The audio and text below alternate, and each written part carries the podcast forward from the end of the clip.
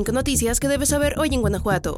Con los gritos Fuera PAN y Justicia para Adolfo, el domingo 26 de noviembre más de 200 personas se manifestaron en León para exigir justicia por el asesinato del activista Adolfo Enríquez Vanderkamp y pidieron la renuncia de Mario Bravo a la Secretaría de Seguridad Pública y de Carlos Amarripa a la Fiscalía de Guanajuato. La manifestación inició poco después de las 10 de la mañana en la esquina de Hernández Álvarez y 5 de febrero, punto donde fue asesinado el activista. Después caminaron al arco de la calzada y continuaron por la calle Madero hasta llegar a la zona peatonal, frente a la presidencia municipal.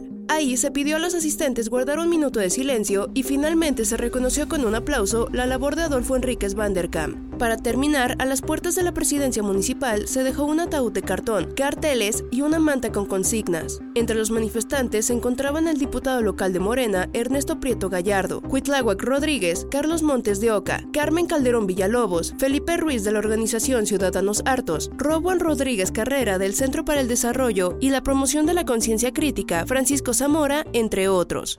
En un evento masivo en la explanada de la Lóndiga de Granaditas, Livia Denis García inició su precampaña como precandidata gobernadora de Guanajuato por la coalición PAN, PRI y PRD.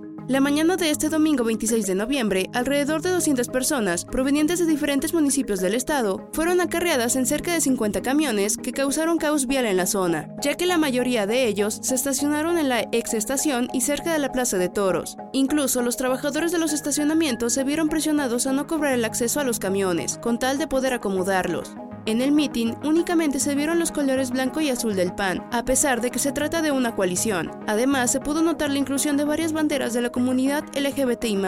En el evento, la precandidata prometió ser una aliada fiable y una futura gobernadora cercana a los ciudadanos de Guanajuato. También aprovechó para mostrar su apoyo a Xochil Gálvez, como candidata del Frente Amplio por México a la presidencia. Sin embargo, durante el discurso de Libia, muchos de los asistentes dejaron la explanada para buscar algo de comer, pues ya llevaban dos horas de espera y no fue permitido el acceso a vendedores ambulantes. Al evento asistieron Marco Cortés, presidente nacional del PAN, los exgobernadores Juan Manuel Oliva y Juan Carlos Romero y el exalcalde de León, Héctor López Santillana, además de los senadores Eratín Bermúdez y Alejandra Reynoso, junto al exgobernador Miguel Márquez Márquez. Del 1 al 26 de noviembre fueron reportados como desaparecidos 62 menores en Guanajuato a través de la alerta Amber. De estos, 15 continúan sin ser localizados, entre ellos 4 menores que fueron reportados como desaparecidos en menos de 24 horas. En el rango de edad de estos menores, la mayoría va de los 11 meses hasta los 17 años, y 30 tienen entre 13 y 15 años. Además, se detecta que 42 de ellos son mujeres y 20 hombres. Entre los municipios que más acumulan menores desaparecidos están Celaya con 14, le sigue León con 12 y el resto se reparten en 16 municipios, entre los que destacan Irapuato, Salamanca y Dolores Hidalgo.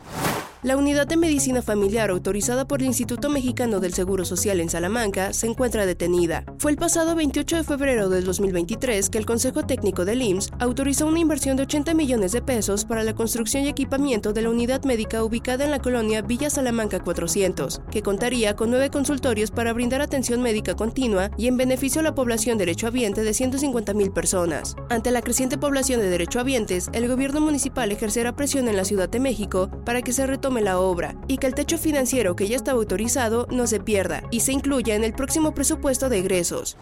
Seis turnos vespertinos y dos matutinos fueron cerrados debido a la falta de matrícula en las escuelas de Celaya y cerca de la región, según informó Rito Vargas Varela, delegado regional de educación. De los seis turnos vespertinos, cinco pertenecen al municipio de Celaya, cuatro primarias y un preescolar, además de que a Paseo el Grande suma una primaria cerrada a la lista. De acuerdo con Vargas Valera, poco a poco fueron disminuyendo las matrículas hasta que ya no pudieron justificar la presencia de un docente, ya que la norma indica que mínimo deben ser 17 alumnos, y mantener un maestro con una menor cantidad los llevaría a cometer una falta administrativa. El delegado señaló que el cierre de las escuelas fue paulatino y que se convocó a los padres de familia para que pudieran decidir entre cambiar a sus hijos de turno u optar por alguna otra escuela cercana.